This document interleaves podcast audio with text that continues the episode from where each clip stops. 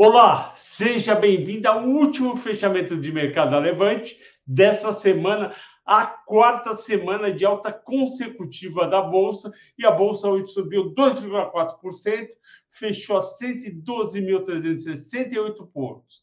Por que, que isso aconteceu? Num dia que não tinha dado econômico forte, ou tinha o quê? Tinha balanço no Brasil que, que aconteceu foi justamente no balanço, no minério e também na expectativa lá fora que o Banco Central não seja tão rígido com o aumento de juros, mais a expectativa aqui dentro que a Selic não suba na próxima reunião, fez os mercados subirem principalmente na última hora de pregão. Isso é muito positivo e a gente viu aqui duas coisas que provam isso além da bolsa, que é dólar caiu de 5,16 para 5,07 e os juros futuros no Brasil caíram. Todo mundo sabe que juros para cima, varejista para baixo. Então, juro para baixo, varejista para cima. E a gente ainda teve um excelente a excelente recepção do resultado de Magalu. Magalu deu um resultado, na minha opinião, escrevi de manhã no Telegram, que era um bom resultado para o momento atual. Eu vou comentar no final. Mas tudo isso ajudou. Vocês não podem esquecer que essa semana foi fundamental para a inflação. A inflação, a gente teve terça, quarta e quinta com notícias excelentes. Na terça-feira, o Brasil teve deflação, teve uma deflação de 0,20 do IPCA e com chance de ter outra deflação aqui no Brasil quando no mês de agosto de novo. E ainda a gente teve hoje a redução do preço do diesel. Então parece que o fantasma da inflação de 10% está caindo por água abaixo e as projeções são de 7 e 11. Na verdade, o IPCA foi 0,40 negativo, corrigindo. E o programa de hoje, antes de começar, o programa de hoje é dedicado às quatro pessoas que estão me ajudando muito a fazer o mata-mata. Eu agradeço todo mundo, porque o mata-mata de Suzano, Irani e Clabin foi recorde para uma semana, com 12 mil e 500 visualizações. Agradeço a todos e lembrando que amanhã às 14 horas vai ter um mata-mata muito importante que vocês vinham pedindo, que é Bradesco, Itaú, Santander e Banco do Brasil, considerando e analisando os resultados do segundo trimestre, contando para você quais são os, os bancos que você deve ter na carteira? Quais são os bancos que foram muito bem no resultado, vão continuar aí bem e as ações estão num preço atrativo? E o programa, portanto, é dedicado às quatro pessoas que me ajudam muito a fazer o mata-mata, que são o Cauê, que é meu estagiário, que ajuda a fazer as planilhas, o Pedro, que grava e edita junto com o Richard o vídeo, e a Caroline, que faz a thumb e faz principalmente toda a diagramação do slide. Se você acha que o slide está bonito, está fácil de ver, o mérito é dela. Indo agora para o Ibovespa, o Ibovespa fechou, como eu disse, a 2,40, o dólar bateu na mínima 5,07. O dia não tinha destaque, não tinha destaque de agenda, noticiário, tinha destaque de resultados mas não tinha um destaque para a Bolsa, aqui ou lá. Os Estados Unidos subiu bem, o Nasdaq subiu quase 2%, 1,9%, porque ações como a Micron Tecnologia, a NVIDIA, subiram, recuperando. A Apple subiu mais de 2%, depois que ela disse que aos fornecedores de iPhone que podiam acelerar a produção, que eles estavam vendo melhores vendas no futuro. Também subiu o Walt Disney, mais de 2%, que teve um ótimo resultado trimestral, Walmart, Walmart e Merck. Estados Unidos, é importante colocar, e o fantasma da recessão está começando a sair um pouco de lado. A gente teve dois trimestres, como eu já falei várias vezes, de queda do PIB nos Estados Unidos, só que o terceiro a gente tem projeções entre 1,5% e 2,4%.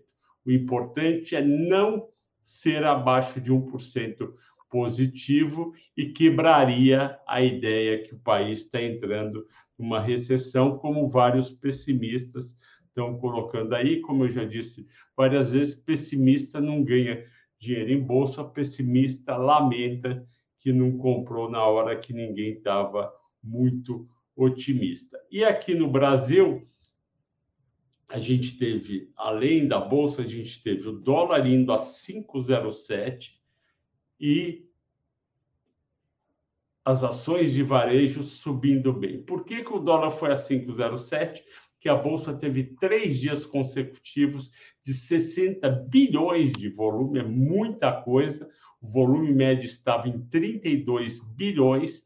Dia excelente, a bolsa tem 45 bilhões dia mais ou menos 25 bilhões. Se teve 60 bilhões por três dias, foi dinheiro de gringo entrando e comprando. E o que, que eles compraram? Compraram Magalu, que subiu 18%, eu vou falar do resultado, comprou Via, que subiu mais 14%, e comprou também Petrobras, que pagou um belo dividendo, que eu já falei, venho falando para vocês, de 6,73, ela subiu entre 6% e 7%, e pode pagar mais um dividendo forte no terceiro trimestre. E no final, a Petro 4 subiu 6,5%, 31,51%. Segundo lugar, subiu Banco do Brasil, 44,25%, mais 6%.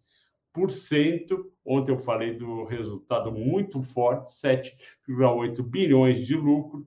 Vale subiu 3,4, 72,46. Eu venho falando que vale abaixo de 70 para comprar. E Tube, 26,65, 0,87. É uma ação que vale pelo menos 30 reais. Nas maiores altas, Migru, já falei, 3,59, 18%. Rap Vida, que eu fiz um mata-mata junto com a Sul América e a Redditor subiu 16,3%, 7,8%. A Via, que divulgou um resultado razoável, razoável, razoável no geral, mas bom para o momento, subiu 15%. Azul, 11%, ela vai aumentar o número de voos de 860 para mil voos diário. A Local Web, que veio com resultado melhor que esperado, subiu 9,7%.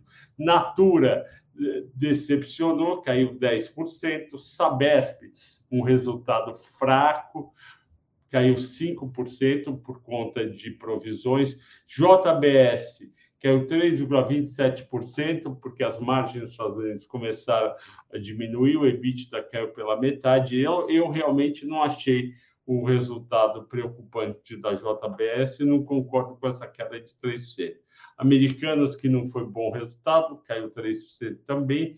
TIM caiu 1,4%, eu não tenho a menor ideia porque caiu. A empresa está voando na parte de, do 5G, está instalando 5G no, em todas as capitais brasileiras, vai aumentar bastante a receita nos próximos meses, principalmente na parte móvel corporativa. Então, para mim, é uma opção de compra. Vocês pediram, votaram na ação da Magalu. Ação da Magalu, o que, que aconteceu? Os analistas esperavam um lucro, veio um prejuízo. Até aí é, é uma notícia negativa. Só que as vendas caíram só 5% num trimestre horrível para venda de varejo, principalmente eletroeletrônicos, celular e linha branca. Só que as margens de lucratividade subiram. Margem de lucratividade é a margem bruta, que é o lucro bruto sobre a receita, ou o EBITDA sobre a receita, ou lucro líquido sobre a receita. O papel já estava baixo, subiu, e avisei vocês que tem toda a chance de chegar a R$ reais com a volta do auxílio do governo federal. Uh, além disso, ela foi, ela, bom, já falei da margem, falei do lucro bruto. A empresa disse que a companhia vem avançando para se tornar um hub de serviços, com lojas parceira e que o seller, o seller que é o vendedor do marketplace, está vendendo parcelada em duas, três vezes e eles estão fornecendo, fornecendo valor à vista. A Magalu é uma empresa que tem caixa, está em 2 bilhões no caixa e pode financiar seus vendedores. Então, vendedores de marketplace. Isso é muito bom para a companhia e a companhia passa a ter ganho financeiro também. No trimestre, a venda no marketplace totalizou 3,6 bilhões de reais. É dinheiro pacas, crescimento de 22% em relação ao ano passado e 30 e representou 30% da venda do online. Para aqueles analistas que cobravam que que cobravam que a Magalu, que também havia americanas, tivesse mais venda online e menos venda física, que faz sentido, porque não tem o custo da loja, só que a margem é mais baixa e a competição é mais alta, ela atingiu 36%, ela tem 200 mil sellers, ou seja, 200 mil empresas que colocam seus produtos e serviços para vender no site da Magalu. Isso é muito bom e ela dobrou o número, era pouco mais de 100 mil sellers há um ano atrás. Então, foi um resultado muito bom, dado o cenário. O, EBITDA dela caiu só 1,7% em um ano, quer dizer, num cenário difícil desse, uma empresa que cai só 1,7% o EBITDA, que já é alto em 457 milhões, eh, pode ser considerado bom e justifica a forte alta da empresa. A verdade é que os, os, os especuladores que alugavam via Imagalu, vendiam, alugavam, pegavam o papel e vendiam e jogaram lá de cima dos 14 reais até dois reais, eh, agora saíram de campo e o papel está andando mais livre. Todas as empresas. E uma coisa que eu gosto é que também no setor de varejo, as empresas, o mercado continua seguindo resultados. Resultados piorou, vende a empresa. Resultado piorou, compra a empresa. Pessoal, é, aqui é, para terminar, além de lembrar vocês que amanhã tem o mata-mata de bancos às 14 horas do canal Levante, aqui está o livro do Damodaran, Avaliação de Investimentos eu uso esse livro faz 22 anos para dar curso de valuation, primeiro no mestrado do IBMEC, depois no INSPER e agora na Unesp, e a gente está para lançar na Levante um curso de valuation, um curso sério, não são aulinhas assim, duas, três aulas e acabou, seriam 10 aulas de três horas, 30 aulas com tutoria, com exercício, com exercício e exemplos de empresas que têm na bolsa, empresas brasileiras, não é aquelas empresas inventadas. Então, espero todos vocês, quem quiser fazer o curso, já vai se manifestando, escrevendo aqui nos comentários. Eu gostaria de fazer o curso. Ok, pessoal? Boa noite, bom fim de semana. Obrigado por ter acompanhado os nossos vídeos no canal da Levante e até segunda-feira.